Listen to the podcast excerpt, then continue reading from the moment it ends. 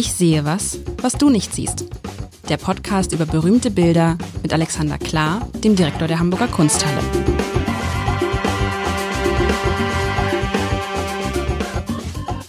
Herzlich willkommen bei Äh, ich sehe was, was du nicht siehst. Sehr gut mit Alexander Klar und Lars Heider. Wow, das war der eine von uns, das ist der Alexander. abgesprochen hat trotzdem geklappt. Das hat super geklappt. Der ist ja äh, Direktor der Hamburger Kunsthalle und äh, mein liebster Partner, wenn wir uns Bilder betrachten. Und man muss ja sagen, als wir damit vor oh, unzähligen Zeiten, ange, langer Zeit angefangen haben, habe ich gedacht, meine Güte, wie lange kann das gut gehen? Und jetzt denke ich immer so, meine Güte, hoffentlich endet das nie. es macht so ein, es macht so einen Spaß und ich habe zwei Podcasts, in denen ich unglaublich viel lerne. Das eine ist der Wein-Podcast Vier Flaschen, wo wir immer alle zwei Wochen Weine trinken mit dem lieben Michael Kutey. Ich glaube, ich, hab- ich spreche den Nachnamen immer falsch auf. Da habe ich sehr viel über Weine gelernt und bei dir habe ich sehr viel über, was heißt, nee, über Kunst gelernt ist eigentlich Quatsch. Wir reden gar nicht über Kunst. Ich habe gelernt, dass man gar nichts wissen muss über Kunst, um trotzdem große Freude daran zu haben. Das, das ist ist ja das. das Ziel, das edukative Ziel dieses Podcasts ist, dass man sich nicht vor ein Bild stellen muss und sagen, ich weiß zu wenig drüber, ich kann Nee. nichts sagen, sondern wir wollen ja äh, irgendwie deutlich machen, über jedes Bild kann man reden, weil das Bild ein toller Anlass ist, über viele Dinge zu reden. Am Anfang dachte ich das übrigens, muss ich sagen, so ähnlich wie beim, ich habe dann beim Weinpodcast immer versucht, so, ne, also welche Weinsorten gibt es, äh, wo- wonach schmecken die, ähm, wie kalt muss ein Wein sein, aus welchem Glas trinkt man es und so habe ich es auch hier gedacht am Anfang. Muss man irgendwie auf die Mittelachse achten, was ist mit den Das können wir Lichtverhältnissen? jetzt mal machen. Und dann habe ich, du hast mich dann überzeugt, das ist alles völlig egal und jeder ist ein Kunstkenner. Jeder kann einer sein, jeder, der Interesse hat, kann über Kunst reden. Also man sieht ja etwas vor sich. Allein das kann man ja schon mal, deswegen beschreiben wir immer am Anfang, was wir sehen. Los geht's. Los geht's. Und das, ein Satz noch, deshalb finde ich den, oh, die Stimme. Dieser Satz ist so schön, jetzt ist er wieder da. Dieser Satz ist so schön. Die Kunst entsteht im Auge des Betrachters. Ich habe immer gedacht, was soll dieser Satz? Jetzt habe ich ihn verstanden. Was sehen wir diesmal? Ah, Michael. Was hast du mir? Du hast mir Wasserfälle mitgebracht. Darf ich das sagen? Ja. Du hast mir Wasserfälle, ein Bild, wo ich sagen würde, auf den ersten Blick, pff, obwohl, vielleicht so als, als, Wand, als? Wandtapete ist sowas heute schon wieder fast schräg, weißt du? Im Flur so eine Wandtapete ist mir, bis, es ist zu dunkel als Wand. Also ein Bild, ein Berg, oben auf dem Berg ist was drauf. Das sieht aus wie so eine, erinnert mich an so einen James Bond Film, wo dann in so eine, so eine Nachrichtenzentrale, also oben ist irgendwas auf dem Turm. Berg, ein Hätte Turm. ich das jetzt mal genannt. Ja, so ein, so ein Nachrichten, weißt du, so ein Fernsehen, nee, Fernsehen, weißt du, was ich meine? So ein Turm, so, Aussichtsturm, vielleicht auch mit Du bist im Jahr 1785. Das ist definitiv hier nicht der Fall. vor James Bond. Und dann geht dieser Berg halt runter, ein schöner Berg. Und da gehen halt einfach ein Wasserfall, so ein kleiner Wasserfall, dann noch ein großer Wasserfall, links davon noch so ein reißender Fluss, würde man sagen. Und dann stehen da so unten, wo das Wasser dann so in die Ebene plätschert, stehen dann so ein, zwei, drei, vier, fünf, sechs Paar Kühe und an einem Baum, ach, das ist jetzt auch noch so klischeehaft, so ein Klischee. Klischeehaft, so ein, so ein Kuhhirte. Ja, und dann ist da so ein großer Baum. Tja, Also ja, da- das ist, aber es ist, ist es, es ist, in, ist es in Wahrheit ein riesiges Bild? Ist es, nee, ist es auch, nee, ist gar nicht so groß, ne? Mittelgroß, also 1,22 Meter mal 1,71 Meter. Klein. Schon, ja, für Ja. Hackerts Verhältnisse schon von Ja. der größeren Sorte. Ist ein museales Stück. Ah, Das Hackerts, da hast du ja, schon- genau. Also, also- Jakob Philipp Hackert, ein Goethe-Zeitgenosse. Geschätzt von Goethe äh, wie wenig andere. Oh, Ja. ein, äh, finde, das, Damit das, hast Bild, du das eine Bild ist schon, klassische, das ja. ist eine Klasse. Achso, das musst du jetzt gut Bild- finden. das Bild ist jetzt schon viel kommt, besser. Jetzt Oh. kommt dann doch der Bildungsbürger. Das ist der Kumpel wenn von Goethe, Goethe das gut gewesen. findet, Ich kann Ja. aber sagen, bei Goethe, äh, das ist, geht total daneben. Goethe zum Beispiel, der wusste bei äh, den Vertonungen seiner Lieder nicht zu schätzen, was Schubert und andere Größen gemacht haben. Er fand den Herrn Silcher großartig. Okay. Also der Geschmack von Goethe wäre jetzt für mich nicht der aller, allererste Anlass. Aber den mochte er. Hackert Den mochte er, den protegierte er, das fand er großartig. Ist natürlich auch, wenn du sagst, die, was hast du gesagt, also irgendwie 18. Jahrhundert? 1785, das sind die Wasserfälle von Tivoli, von denen der Herr Hackert behauptete, er habe sie für die Kunst entdeckt. Äh, Das können wir noch gar nicht widerlegen, aber er ist wirklich einer von den frühesten, die ähm, dieses äh, Tivoli Spektakel- denkt natürlich jetzt der, der gemeine Norddeutsche, äh, wie, was hat das irgendwas mit dem, mit Kopenhagen zu tun? Nein. Nein, Es geht um das ist, Italien. ähm, Ich weiß gar nicht, wo der Kopenhagener Tivoli-Name herkommt, aber das ist Tivoli ähm, ich sag mal, im Dunstkreis von Rom, sage ich jetzt mal grob. Ähm, und tatsächlich ein, ein ziemliches Naturschauspiel, auch heute noch. Und ähm, Sieht das heute noch genauso aus, weißt du das? Nicht so grandios auch wie auf dem Bild, aber die Wasserfälle gibt's immer noch. Also es ist ähm, ja es ist ein, ein, ein, ein wildes Gebiet, dass du, wenn du in die Apennine reinfährst, da gibt's guten Weißwein. Ähm, Kunsthistoriker fahren natürlich da, das gehört irgendwie zum Kunsthistoriker-Rundgang durch Italien. Das ist halt, ähm, das ist quasi die künstlichste Natur, äh, die man sich vorstellen kann. Das hast du schön gesagt, die künstlichste Natur. Die fanden das als die, das Könnte man auch sagen, die natürlichste Kunst? Nein. Doch, Die natürlichste Kunst war der Dwayne Hansen, glaube ich, oder? vergangen. Wer es nicht gehört hat vor einer Woche, das habe ich ja hier so abgefeiert zusammen äh, mit dem Alexander. Dieses, äh, ich habe es abgefeiert. Deshalb ist so vielleicht auch so ein bisschen so, hm, dann kriegst du wieder so ein, Am Anfang kriegst hättest du so ein, kriegst du so ein, kriegst du so ein Schinken wieder. Wenn ich das zuerst gegeben hätte, hättest du alles gefeiert. Und Meinst du- zwischendurch brauchst du anscheinend widerständige Kunst. Wir sollten den Olaf Metzel sofort angehen und irgendwelche Enterhaken. Ja, das ist ja jetzt ja, das ist ja irgendwie so, das ist so klassisch Kunst, so wie man's, ne, so der, ich sag ja, der alte Schinken, den man so sich an die, Aber jetzt, jetzt machen wir ein kleines, also Ja. äh, nicht ein Lehrstück oder so, aber ähm, äh, Klassik, wissen wir ja, ne? Reimschema, alles ist in Ordnung und das Bild ist aufgebaut. Ja. Weil du gerade vorhin gesagt hast, hast du das mit der Bildbeschreibung? Du hast es ja in, instinktiv gar nicht schlecht beschrieben, aber jetzt würde ich nochmal Neuanfang machen und sagen, äh, fang mal mit Vorder-, Mittel-, Hintergrund an. Jetzt fangen wir doch wieder damit an. Okay, strukturieren. Das hilft doch manchmal beim Klären der Gedanken. Das Vordergrund. Wissen, aber, du meinst, pass auf, jetzt müssen wir absprechen. Wenn wir vom Vordergrund reden, dann, dann teile ich das Bild jetzt in drei Stücke. Genau, drei gute Sinneinheiten. Du musst auch definieren, wo der Vordergrund, äh, wo er anfängt, ist klar am Bildrand, aber wo endet er, wo beginnt der Mittelgrund, wo ist der Hintergrund? Na, ich würde sagen, der Vordergrund beginnt bei diesem Hirten, bei den Kuhhirten und so, bei diesen Kühen und geht dann rüber, bis, bis der erste Wasserfall losgeht, oder? Genau, also du hast so eine Wasserfläche vorne Genau. ähm, und der Mittelgrund ist dann, Der Mittelgrund ist halt der, ja, das ist halt der erste Wasserfall und der zweite Wasserfall und der Hintergrund ist halt da oben, ganz oben auf dem Berg, dieses, dieses, eine Burg ist das ja nicht, ein Schloss kann das sein, das kann alles sein. Da oben steht auf jeden Fall so ein Haus. ein Gebäude. Ein. Gebäude mit einem großen Turm. Aber anders als der Wanderer vor unzähligen Zeiten ist hier nicht so ganz so schön einfach. Da war es irgendwie easier. Da hatten wir den Mann im Vordergrund stehen. Das war ganz eindeutig der Vordergrund. Ja. Wir hatten einen relativ eindeutigen Mittelgrund mit so ein paar Zwischendingen und wir hatten die Berge in der Ferne und den Himmel. Hier ist es so, wenn du versuchst, dieses Bild in irgendwelche Achsensysteme, der Wanderer, der, der konnte mal so ein Kreuz durchschlagen und stellte fest, oh, das ist richtig ebenmäßig aufgebaut. Hier tut's das nicht. Wir hatten es ja von der Natur. Der Natur ist ja relativ wurscht, wo wir unsere Achsenkreuze hineinmachen. Und der Herr Hackert hat sich halt hier mal einen Bildausschnitt gewählt, der zuerst mal optisch gar nicht zu bewältigen ist, was eigentlich unbefriedigend ist, denn man möchte eigentlich ja vor sich ein geklärtes Bild haben. Aber er hat ein paar Dinge eingebaut, die, sag mal, die, an denen sich Ah. das Auge aufhalten kann. Und jetzt spielen wir Ich sehe was, was du nicht siehst. Also er hat ein paar, die müssen ja wirklich, das muss ich die Brille nochmal zu aufsetzen, weil das ja wirklich, sind das kleine Dinge oder sind das große Dinge, die ich jetzt nicht wahrnehme? du sagst, was du siehst und ich äh, sag dir, was ich sehe. Da, da gibt's auch kein richtig oder falsch. Ich sehe immer diesen, diesen einzigen, einzigen Menschen da drauf, aber das kann es ja nicht sein, oder? Der ist eine Menschen Nebenfigur. und Tiere würde ich jetzt mal unter dem Begriff Staffage, ein Terminus technicus, also Staffagefiguren, die sind das, die das Bild so ein bisschen äh, lebendig werden lassen, die hat man also noch in den Vordergrund reingemalt. Und er hat da irgendwelche Sachen eingebaut, wo diese, meinst du die Berge da im Hintergrund? Nein, das ist auch Nee, Staffage. also wenn du jetzt versuchst, das Bild zu gliedern optisch, Ja. du, du musst ja irgendwie, wenn du davor stehst und äh, noch noch so mal äh, frisch bist im Kopf, versuchst du dem Bild ja was abzugewinnen und das also mancher sieht sich's an, sagt, ah, die Wasserfälle in Tivoli, die habe ich auch gesehen, was für ein Ja. schönes Bild. Ähm, so Leute wie ich, die gehen hin und sagen, ja, wie hat er denn das und wo? Moment mal, und was versucht er uns hier zu zeigen und wo könnten wir hier hinkommen?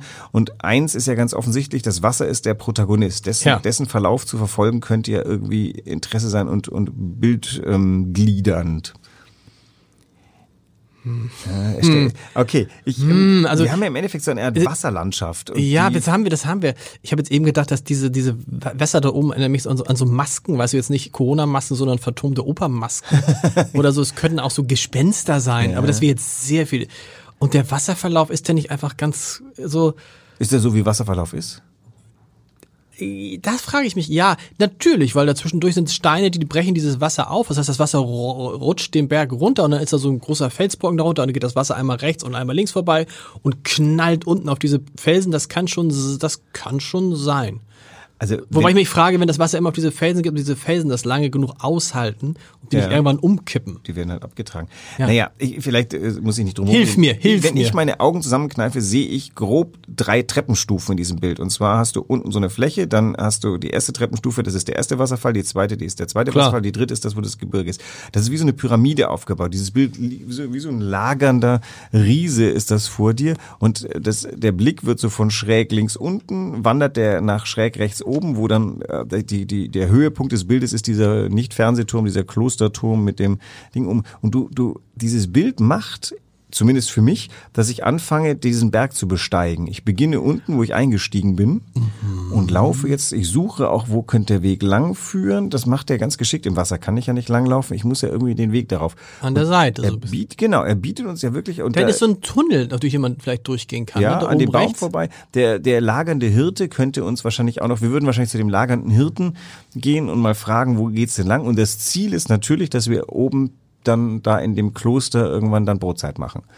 Das ist interessant, dass du das, ich hätte, ich, wär, ich würde von oben kommen. Aha. Ich wäre schon irgendwie oben. Okay. Ich wäre oben und würde dann versuchen, von oben so runterzukommen. Deshalb ist mir natürlich auch gleich dieser kleine Tunnel da oben aufgefallen, was ja. immer da ist. Wird ja kein Autobahntunnel gewesen da kommt sein. Wasser raus, würde ich mal behaupten. Meinst du, kann auch sein, vielleicht kann man da über die, dann ist da so eine Brücke über. Ich würde gucken, wie kommt man von unten? Ich ja. würde mich nie also wenn, wenn man da unten steht und denkt, jetzt muss ich da oben hoch, da brauchst du doch Tage, bis du da oben bist. Das sieht so auch so unwirklich aus, das zu bezwingen. Ich sehe da auch keinen Weg. Vielleicht, du hast recht, rechts. Wunderbar, das, dieses Bild nimmt an jeden bei seiner Persönlichkeit. Du möchtest lieber absteigen, ich lieber aufsteigen. genau, ich möchte lieber ja absteigen. Heißt es jetzt, ist es, kann man das irgendwie psychologisch deuten? Nein, wahrscheinlich äh, doch. Ja, könnte, könnte man, aber das war vielleicht gar nicht die Intention von Herrn Hackert. Der Herr Hackert wollte uns etwas bieten, was ein quasi ein nicht narratives Bild, in dem aber eine Narration angefangen werden kann. Hier sind wir wieder wie bei dem Heda. Du erinnerst dich, das, äh, ja. äh, das Stillleben mit dem Tatort. Also dieses Bild verlockt ja tatsächlich, dass man es betritt und in ihm sich bewegt. Wobei bewegt würde ich auch wieder, weißt was ich machen würde? Ja. Ich würde mich da einfach neben diesen Hirten setzen. Oder da vorne. Und dem Wasser zuhören. Ja. Also ich hätte gar keine Lust, da hochzusteigen, weil ich glaube, wenn du von oben runter guckst, ist das Ganze bei Weiben nicht so schön äh, wie von dann unten. Weißt du, wo du, wo du siehst, wo es endet. Das ist doch viel schöner als, als. Dieses Bild lockt das Beste aus jedem Charakter raus. Ich könnte keine fünf Minuten da unten sitzen und wahrscheinlich würde der ja, weil du so unruhig, weil du so unruhig bist. Aber ich, ich würde es einfach, ich würde einfach die Natur ja. genießen und nicht versuchen noch zu erfahren, was steckt dahinter, sondern ja, einfach großartig. nur wow. Das ist äh, zu der Zeit kannte man auch die die Begriffe der Vita activa und der Vita contemplativa. Contemplativa ist eindeutig deine äh, Richtung, wobei das kann ich gar nicht glauben. Aber ähm, absolut, das glaubst du nicht, ne? Äh, vielleicht könnte ich auch eine Viertelstunde da unten sitzen und dem Wasser zuhören. Ich glaube, weiß. mir hat ein Freund von mir, der hat, der macht immer ähm, der lädt immer Deutsche ähm, zu ähm, Reisen nach Namibia ein, in die Wüste. Mhm. Er sagt, das größte Problem ist, wenn die in der Wüste sind und 15 Minuten passiert nichts, die Leute drehen durch. Und verstehst du? Ja. Und vielleicht ist es auch hier so. Die Frage ist, wenn du da sitzt und sagst, so jetzt ist nichts zu tun. Du bist sofort in den Gedanken wieder beim nächsten Schritt. Ich muss da jetzt hoch, ich muss da sehen, was ist da oben, ich muss dahinter gucken und so. Bei mir wäre es so, ich sage, boah, jetzt ist gut, jetzt ist Ruhe. Jetzt ist gut. Geht dir das bei den, also ich bin ja jemand, der sehr, sehr oft an der See ist und dann stehe ich einfach an der See und dann gucke ich auf die See und das reicht. Ja, ich kann das schon auch. Also wenn, wenn, also wenn genügend Futter für den Kopf da ist, kann ich auch stehen. Aber du buchen. brauchst das. Du kannst, der Kopf darf nicht, der, der muss will arbeiten. Nicht, der will nicht aufhören. Also keine Ahnung. Es ist halt die, die, Unruhe muss ja nicht physisch sein. Aber äh, das, das, das Tolle ist natürlich, du, du, was, was das Hirn alles kann. Das Hirn runterzufahren ist wahrscheinlich auch wieder eine, eine Tätigkeit des Hirns. Dann muss man sich hinstellen und sagen, Achtung, jetzt auf Zen. Schalten. Aber das für mich, wie ist es? Also du würdest jetzt, also wir beide sind steigen jetzt in dieses Bild da ein. Das ist, finde ich, eine ganz gute, ganz gute Idee gerade. Und dann, ich setze mich neben den Hirten. Nee, ich würde mich nicht neben den Hirten setzen, weil ich würde jetzt auch nicht unbedingt mit dem reden wollen. Du bist so einer, der setzt sich neben den Hirten, Wahrscheinlich, spricht so kurz mit dem und sagt mal, um wo geht's jetzt hier hoch? Nach, und, und nach zehn Minuten bist du weg. Genau, also außer das Gespräch wird interessant, dann bleibe ich hängen und ähm, aber ich würde mich nicht links an die Kühe setzen und äh, wobei in Norddeutschland ist das natürlich, äh, da macht man das, ne? Da, da nimmt einem niemand übel, wenn man sich irgendwo hinstellt und in Rufweite ist jemand und den spricht man nicht an. Man, nee, macht man nicht. Das macht man nicht. Das ist Leute, die sowas moin. tun, so geschwätzige Kannst du moin, kannst du sagen moin. dann sagt er auch moin. Aber dieses, diesen, diesen, diesen Innehalten in dem Moment, das ist ja auch Goethe-Style, oder? Das ist es. Auf der anderen Seite, du hast ja hier ein Bild von etwas, das nie innehält. Dieses Wasser ist ja, kann man ja auch wieder metaphorisch oder symbolisch sehen. Das kann man in zwei Richtungen sehen. Das eine ist, dieses Wasser ist Natur, diese ungebändigte ähm, Naturkraft. Ähm, es gab ja einen Zeitgenossen von, von Hackert, äh, Josef Anton Koch, der war ja eher so auf der, ähm, wie soll man sagen, aufrührerischen Seite. Hm. Für den ist Wasser immer durchbrechen, ähm, bewegen, aufrühren, äh, etwas, etwas durchströmen. Also das sieht man auch den Bildern an, so die, die Josef Anton Koch Wasserfälle. Das sind immer abgründigere Dinge, die sind, kommen immer aus dem Dunkleren. Das hier ist ja von Sonnenlicht beschienenes, freundliches, äh, äh, Aquaplaning. Und Wasser, finde ich, hat ja offensichtlich auf Menschen immer unterschiedliche Wirkungen. Für mich hat Wasser immer, egal wie es kommt, was Beruhigendes. Mhm. Auch in Schaffhausen am Rheinfall?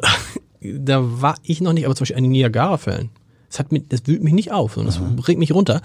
Äh, äh, Zum Beispiel sage ich immer allen, die mal Magenschmerzen haben, aber so ein Grummeln, mach Wasser treten. Kaltes Wasser einlassen in eine Badewanne und Dusche und dann Wasser treten machen. Das beruhigt mich total. Für andere hat es natürlich genau die gegensätzliche Wirkung. Nein, also nehmen wir ein einfaches Beispiel. Wie viele Menschen kenne ich, die, wenn sie einen Wasserhahn hören, insbesondere Frauen interessanterweise, ähm, dann sagen, mach den Wasserhahn aus, ich muss sonst auf Toilette. Verstehst du, was ich meine? Ja. Also Wasser kann einerseits beruhigen oder andererseits treiben. ja. Und hier ist das so ein Wasser- bisschen, das ist, das ist irre. Das ist, glaube ich, für uns beide ist das ein, wir, das ist ein Bild, das für uns ein, für uns, bei uns beiden was völlig anderes auslöst. Und wahrscheinlich, also nein, mit großer Sicherheit hat es zu der Zeit, als es entstanden ist, wiederum andere Sachen ausgelöst als bei uns. Nur mal vor dem Hintergrund, wir, die wir uns zur Natur zurücksehen, die wir ja quasi an den Rand gedrängt haben, ähm, betrachten die Natur vollkommen anders als jemand wie der Herr Hackert, der, um nach Tivoli zu laufen, 14 Tage Fußmarsch gemacht Stimmt. hat. Ich glaube sogar mehr. Ich weiß nicht, also du bist, äh, wenn du flink warst, bist du, glaube ich, von München in 14 Tagen äh, bis ja irgendwie in die Abruzzen gekommen. Und ähm, Dann weißt du sowas auch mehr natürlich Zeit im Übrigen. Die sind ja nicht, Ja. die sind ja immer für den, für den Winter weg. Die sind meistens so im, im Herbst losgelaufen. Die Wandersaison begann irgendwie im Oktober, November und waren dann irgendwie rechtzeitig zum Januar in Rom und blieben dann auch und reisten dann auch zu Fuß zurück. Aber das wäre doch eigentlich auch für heute ein schönes Modell, wenn man sagt, wenn der Herbst kommt, dann wandert man los, wandert man so wie die Vögel in wärmere Gegenden und wenn es da, wenn es da wieder ein bisschen abkühlt, wandert man wieder zurück.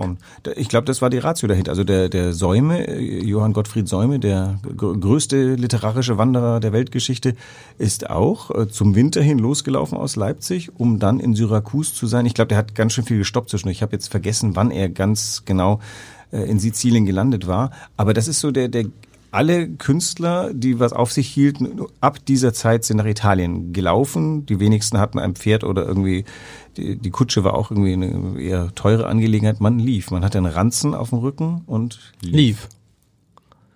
Ich mag das ja. Ich mag ja, wandern, aber dann auch verweilen. Also ich bin äh, eher mehr so eher so, Da würde ich wiederum mittun, weil Ja? Wandern gibt mir das Gefühl, dass irgendwas passiert. Ist zwar langsamer als Fahrradfahren, deswegen fahre ich eigentlich lieber Fahrrad, aber ich glaube, nach Italien würde ich nicht, ich bin schon ein paar Mal nach Italien mit dem Fahrrad gefahren, das war auch befriedigend, aber vielleicht von Hamburg aus würde ich vielleicht einfach laufen, weil es dann auch schon befriedigend ist immer so, ich finde ist. immer so ein irgendwie einfach, einfach, äh, ich weiß nicht, das ist so, Gott, was, oh, was kommen wir? Das ist so ein uralter Traumort, der in mir drin ist. Also Traum im wahrsten Sinne des Wortes, weil ich ihn träume, ähm, ist dieses einmal jetzt hier aufzustehen und wegzugehen. Kannst du das nachvollziehen? ja. Und keiner, ich sag, ich gehe einfach weg. Ich sag auch keinem, ich gehe einfach los.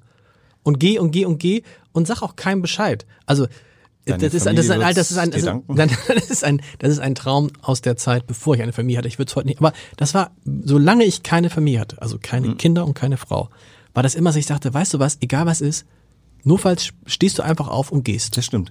So, also ähnlich, also ich habe auch mal gedacht, wenn es hier nicht gut ist, dann ist es halt da gut und äh, das Obwohl mir war auch gar nicht egal, aber ich wollte einfach nur weg, verstehst du, einfach weggehen. Oder dieses Gefühl mal, ich hatte früher zum Beispiel immer extreme Flugangst und vor Reisen habe ich dann immer gedacht, weißt du was, scheiße, du gehst einfach los, setzt dich in eine Bahn und fährst einfach weg.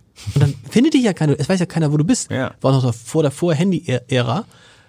Und da frage ich mich jetzt, wie dieses langweilige Bild, solche alten, das macht mich jetzt gerade ein bisschen äh, unruhig, dass so ein Bild solche Gedanken hochspült, die auch ja, ein bisschen intim muss sind. es doch runterspülen von oben nach unten.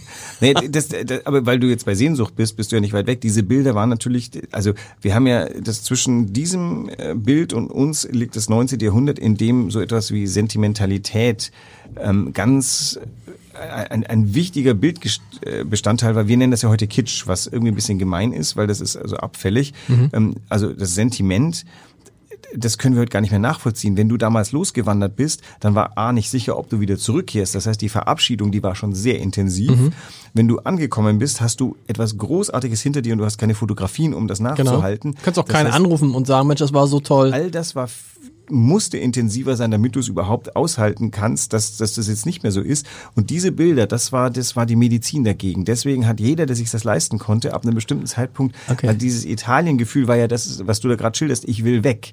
Das war ja ein das haben sich auch nicht viele geleistet. Das haben sich die Künstler für andere geleistet. Die sind einfach losgezogen, haben das gemacht und am Ende standen Bilder, die für alle verwertbar dieses Gefühl transportierte. Und das ist ja so schade, finde ich heute, wenn ich dann sehe, wenn, wie Leute auf Reisen gehen, dass sie praktisch immer und permanent, ich ja selber auch, am Fotografieren, am Gucken, dann guckst du auch auf Handy.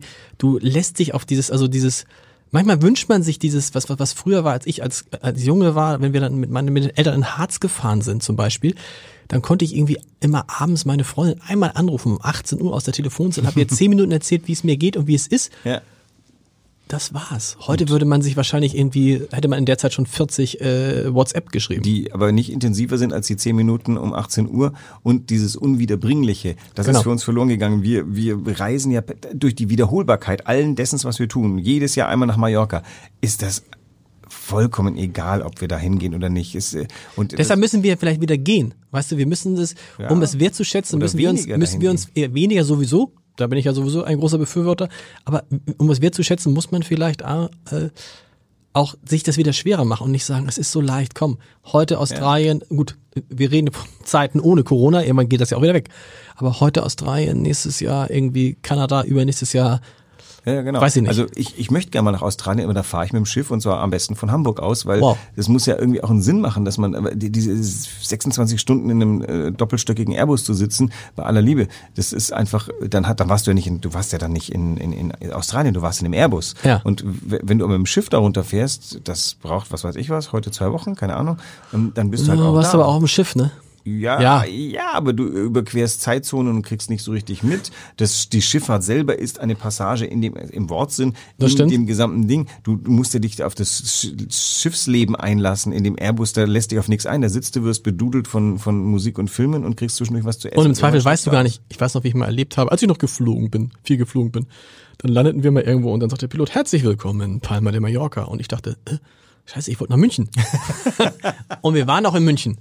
Der hat sich, Der hat natürlich, aber verstehst du, da denkst du, du fliegst so durch die der arme Gegend Pilot wusste nicht mehr, wo er ist. und dann bist du, landest du irgendwo unten und über der, äh, wie kommen wir auf solche, das finde ich, das finde ich, muss ich, das ist ja so, was wir am Anfang erzählt haben, dass wir, dass solche Bilder sowas auslösen und ich komme immer mehr dazu, in den Museen müsste es eigentlich brummen und alle müssten sich miteinander unterhalten. Es darf, bei euch ist ja immer still in der Regel. Gerade nicht, lustigerweise. Nee? Corona zum Trotze, also, nee, ist ganz erstaunlich. Also still im Sinne von, im nicht- still im Sinne, nicht, dass da nicht genug so. Leute da sind. Ich meine still. dass nicht gesprochen wird. Dass nicht ja, das gesprochen wird. Unsitte. Das ist, äh, wird ja noch verstärkt durch die von mir oft schon ähm, äh, be- be- bemängelten Au- Audio-Guides. Audio-Guides, genau. Also äh, viel lieber, aber ich habe jetzt, ich sehe jetzt immer mehr Leute, die sich unterhalten trauen.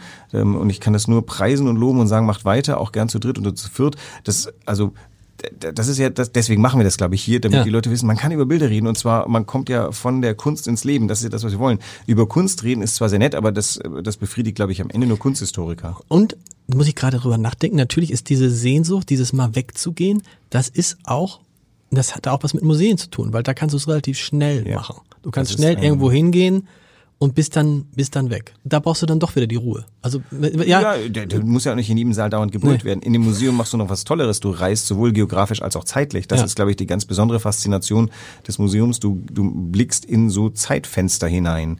Ähm, und zwar im wörtlichen Sinne, dass, dass wenn da was gemalt ist, das seine Zeit widerspiegelt, schaust du auf ein altes Bild, was vor 400 Jahren gemalt wird und du siehst, was vor 400 Jahren Wirklichkeit war. Und das ist schon... darf ich dich mal was fragen? Ich habe immer überlegt, was mich an Museen manchmal stört, ist, dass da so viel hängt. Das so viel hängt. So viel hängt. Das ist so ein bisschen so, wenn ich in ein Restaurant komme und da ist die, ich habe eigentlich gar keine Lust auf eine Speisekarte zu gucken, sondern ich sag dann zu dem Koch, ich bin Vegetarier, also kein Fisch, kein Fleisch, bringen Sie mir mal was, was lecker ist. Und ich würde am liebsten einfach mal, was ist das undenkbar, dass es ein Museum gibt, wo nur ein einziges Kunstwerk steht? Ich glaube, ich würde da andauernd, wenn es mir gefallen, immer wieder hinkommen. Oder Verstehst du, das, das, ich sehe, ich stelle mir ein großes, einen großen Raum vor und da hängt nur ein einziges Bild. Also es gibt eine Analogie, es gibt ja die Rothko Chapel ähm, in Houston. Mhm. Das sind zwar nicht ein Bild, sind, oh Gott, vier, sechs, ich weiß nicht. Also da kannst du jedenfalls Rothko angucken und nur Rothko. Okay. Ähm, ich weiß, was du meinst. Äh, Dazu könnte ich jetzt sagen, naja, dazu gibt's ja den Rahmen, an dessen Ende, äh, das, der ist das Ende vom Bild, aber du hast natürlich Stimmt. rechts und links was. Wenn du jetzt in den neuen Mackert-Saal reingehst, dann hast du 60 Bilder in einem Raum. Das ist natürlich hassenswert aus seiner äh, Sicht, aber auf der anderen Seite, du, das ist auch eine Konzentrationsfrage und eine Gewöhnungsfrage. Aber ich verstehe, was du meinst. Ich fände das toll. Das gibt's öfter mal so, ähm, James Turrell, äh, da, da pilgern die Leute dann irgendwie in die, in die Wüste von äh, New Mexico, um sich den Krater anzugucken oder, oder in Salzburg ist, glaube ich, ein James Turrell. Es gibt schon Kunstwerke, Kunstwerke, die sind so besonders und auch ganz allein, dass die Leute hinpilgern. Das hat aber natürlich schon fast wieder so ein bisschen was von so einer Wallfahrt, so Kirchenersatz. Aber das scheint auch was zu sein, was der Mensch gerne mag. Also insofern ist ja nichts Schlechtes daran. Wir sehen uns diese Bilder ja immer an oder meistens an ohne oder heute nur, weiß ich gar nicht, ohne Rahmen. Ich habe nie auf die Rahmen geachtet, wo du gerade sagst, hier ist jetzt kein Rahmen. Ja. Spielt der Rahmen für die Kunst eigentlich eine Bedeutung? Hat der eine. Bedeutung? Ja. Nein, wir muss sagen, also wir reden ja immer nur von Bildern, die wir auf dem Bildschirm sehen oder auf Ja. dem Foto. Das ist eigentlich nicht recht, muss man jetzt mal böse sagen. Ähm, tatsächlich sollte man immer vorm Original stehen, weil das transportiert noch ein paar andere Ja. Sachen. mit. Wir hätten über diesen Hackert ganz anders gesprochen, stünden wir vor dem Bild selber und würden wir bestimmte Dinge sehen, die wir jetzt durch die Fotografie nicht sehen können. Aber tatsächlich ist der Rahmen total wichtig, denn er ist ähm, eine Begrenzung aber auch gleichzeitig so eine Art Grundton. Deswegen war der früher golden und hat erst einmal so ein bisschen den so ein, Der war immer golden, beendet. der Rahmen, ne? Ja, das oder? hat sich an, ja, äh, es wurde dann auch mal zwischendurch nicht golden. In Und so der- in der modernen ornamentiert Gegenwart kann man- wurde so, ne? ganz Ja, rohes Okay. Holzmal, es gibt Metallrahmen. Also der Rahmen ist eine Konvention, aber eine, die sich vielleicht bewährt hat, weil es gibt auch ganz viele Kunstwerke ohne Rahmen, die hängen halt so roh an der Wand, hat auch was für sich. Gibt auch Kunstwerke, wo die Farbe um die Ecke rumbiegt, die Baselitze oben im dritten Okay. Stock in der Galerie der Gegenwart sind so. Gibt verschiedene Verhaltensweisen, aber der Rahmen ist irgendwie die geübteste. Die eingeübteste. Wahnsinn. Jetzt muss ich sagen, Wir können schaffst ja es- vor den du originalen schaffst mir, Hackert Nein, du schaffst mir wirklich, dass jedes, jedes noch so für mich zunächst. Ich finde, was du gut gesagt hast, ist das mit dem Kitsch. Das Kitsch ist äh, das böse Wort für äh, sentimental. Und sent ich liebe sentimentale Menschen, sentimentale Stimmung. Und dann die kann man schnell als kitschig verballhornen. Ist aber ein bisschen ungerecht. Das ist ungerecht. Wir können uns ja ähm, bei einer der nächsten Gelegenheiten mal die Kindsmörderin vornehmen. Ein Bild, was äh, ja haben wir auch im Haus. Ähm, äh, eigentlich ähm, würde, glaube ich, immer noch, ich weiß nicht, ob es kitschig ist, aber es ist nah dran und ähm, da ist, sollen wir das machen? Dann Wir bring nehmen- ich, bring ich die Du Kindsmörderin. bringst mir, mit. bringst du beim nächsten Mal die Kinds, ich darf mir immer was wünschen, bringst du beim nächsten Mal die Kindsmörderin mit? Ich bring die Kindsmörderin. Mörderin mit. Alexander, es war, äh, wie du sagst, es ist richtig was los gerade in der Kunsthalle, ja. Ja, ja. Cool. Also freut mich, Corona zum Trotze ist ähm, viel. Ja, und wenn, ich meine, wenn es einen Laden gibt, wo man auf Abstände achten Eben, es kann, wo genug Platz genug. ist also und es so. ist nicht gedrängelt voll, aber es sind über 1000 Menschen am Tag, die da kommen und ähm, das freut den Museumsdirektor, das freut auch den Geschäftsführer. und das liegt auch so ein bisschen an einem meiner Lieblingsbilder mit, mit, mit, mit, mit, mit dem Karl in Antwerpen, oder? Zieht er die Leute an? Ja, auch Beckmann, äh, die Beckmann-Ausstellung Ausstellung zieht auch, die stimmt. Leute an. Das Hatten wir einen Beckmann schon mal? Wir hatten noch keinen Beckmann. Willst du einen Beckmann haben? Also pass auf, nächste Folge Kindsmörderin, die Folge darauf Ich Beckmann, aber es darf kein Beckmann. Selbstporträt sein. Es darf kein Selbstporträt sein. Huh, okay, wünsche Heute- auch noch. Wünsch dir was. Ja, gut. Ich wünsch, ich, ich wünsch mir was, was ich dann sehe. Vielen Dank. Bis bald.